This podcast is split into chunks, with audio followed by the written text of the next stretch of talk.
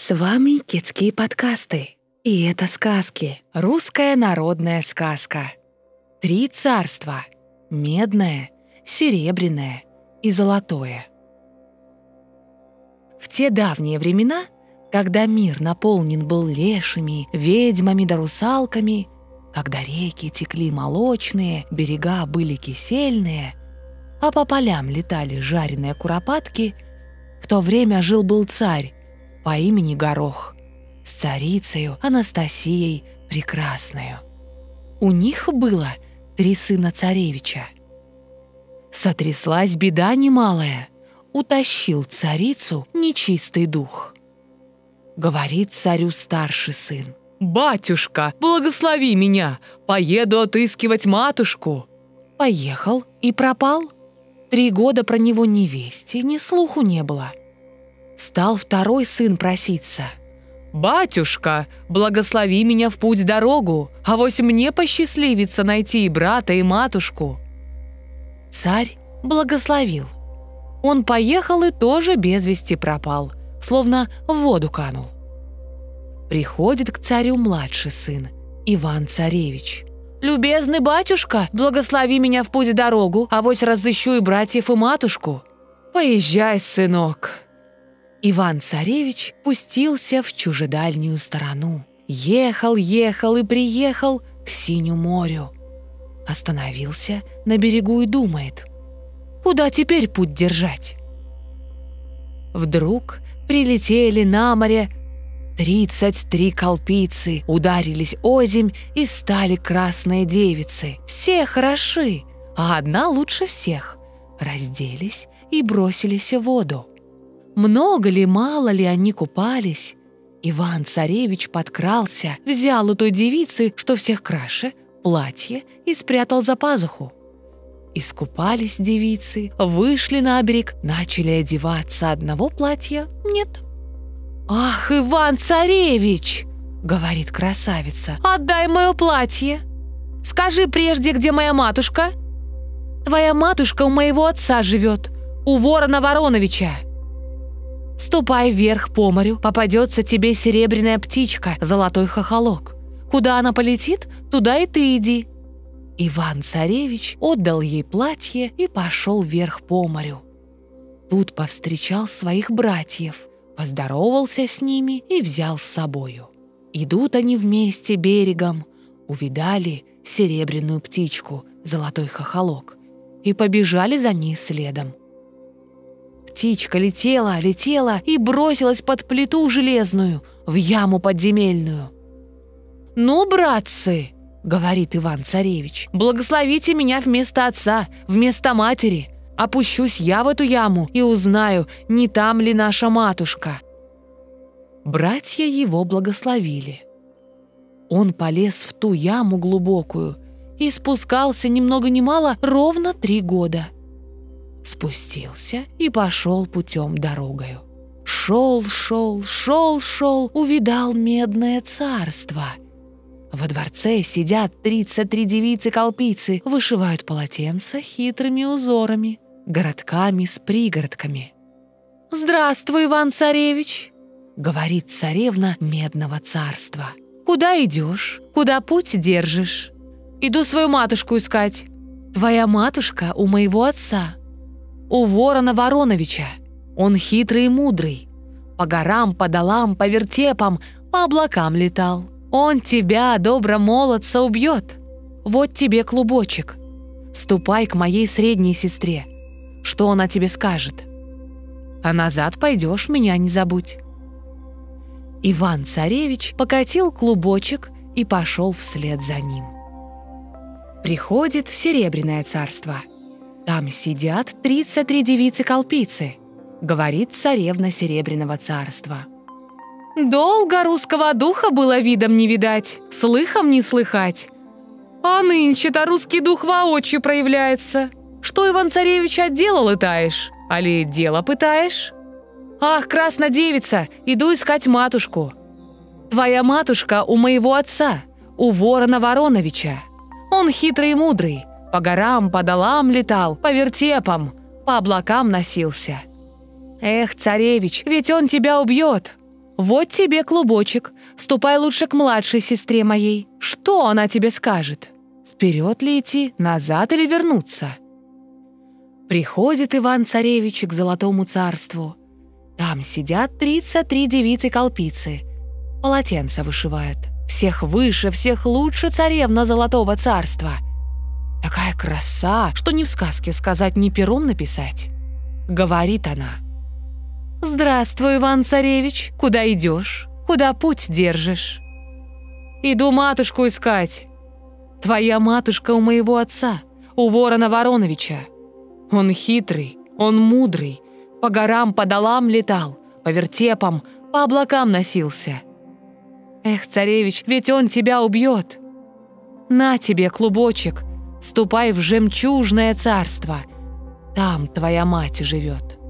Увидя тебя, она возрадуется и тотчас прикажет «Няньки-мамки, подайте моему сыну зелено вина».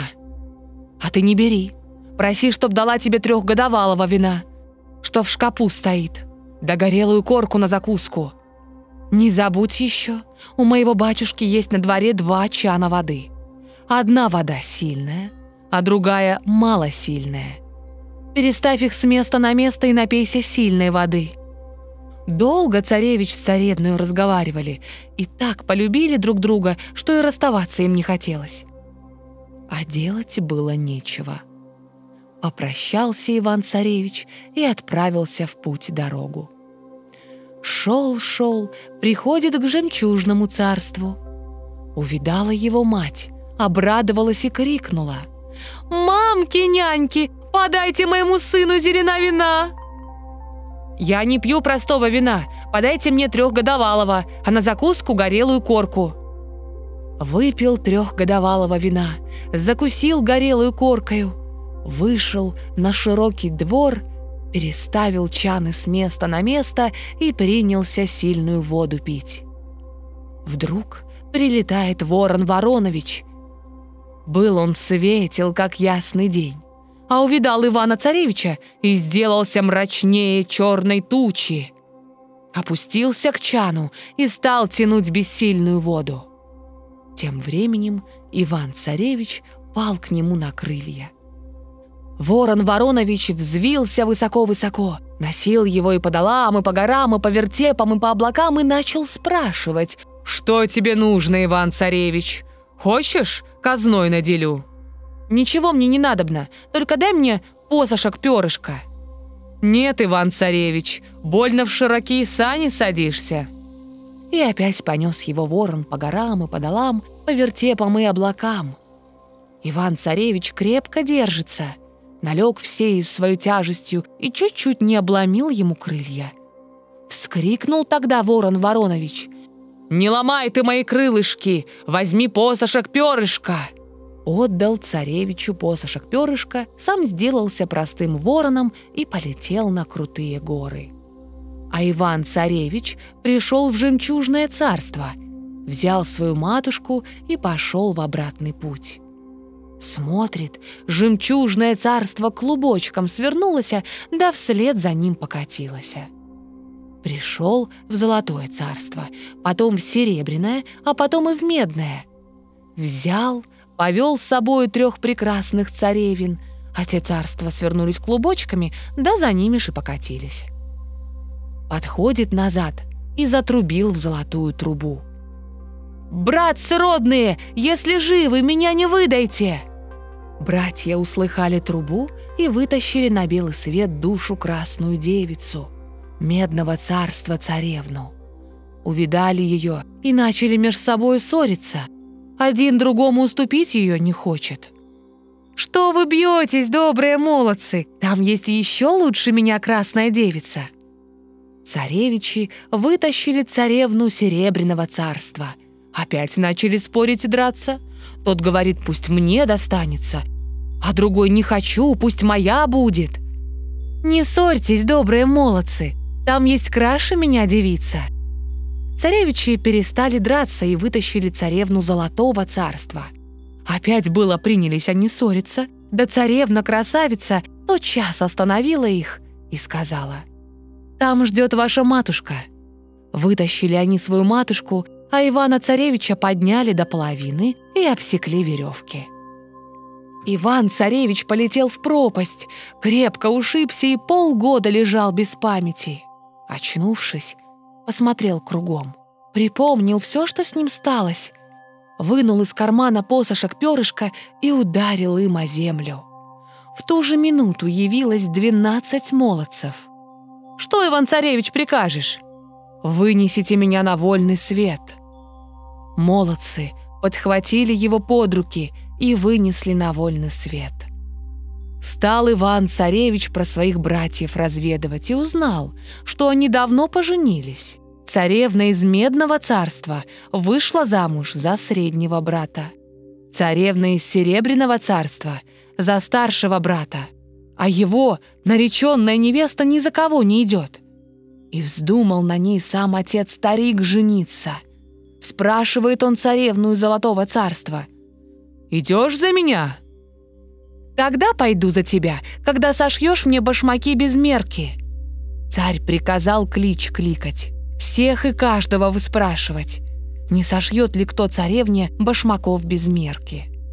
На ту пору Приходит Иван-царевич в свое государство, нанимается у одного старичка в работники и посылает его к царю. «Ступай, дедушка, бери на себя это дело. Я тебе башмаки сошью, только ты на меня не сказывай». Старик пошел к царю. «Я же готов за эту работу взяться». Царь дал ему товару на пару башмаков и спрашивает. «Справишься ли ты, старичок?» «Не бойся, государь, у меня сын башмачник». Воротясь домой, отдал старичок товар Ивану-царевичу. Тот изрезал товар в куски, выбросил за окно, потом растворил золотое царство и вынул готовые башмаки. «Вот, дедушка, возьми, отнеси к царю». Царь обрадовался, пристает к невесте, скоро ли к венцу ехать. Она отвечает – Тогда за тебя пойду, когда сошьешь мне платье без мерки». Царь опять хлопочет, собирает к себе всех мастеровых, дает им большие деньги, только что платье без мерки сшили. Иван-царевич говорит старику, «Дедушка, иди к царю, возьми материю, а я тебе платье сошью. Только на меня не сказывай». Старик поплелся во дворец. Взял атласов и бархатов, воротился домой и отдал царевичу. Иван-царевич тотчас за ножницы изрезал на клочки все атласы и бархаты и выкинул за окно. Растворил золотое царство, взял оттуда, что не есть лучшее платье, и отдал старику. «Неси во дворец!» «Царь, радеханик, что невеста моя возлюбленная, не пора ли нам к венцу ехать?»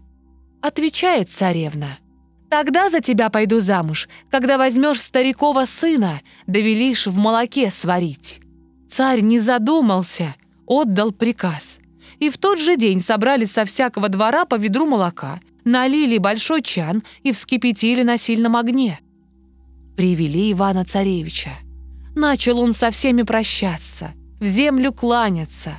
Бросили его в чан — он раз нырнул, другой раз нырнул, выскочил вон и сделался таким красавцем, что ни в сказке сказать, ни пером написать.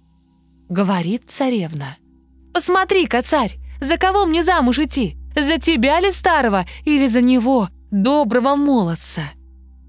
Царь подумал, «Если я в молоке искупаюсь, таким же красавцем сделаюся».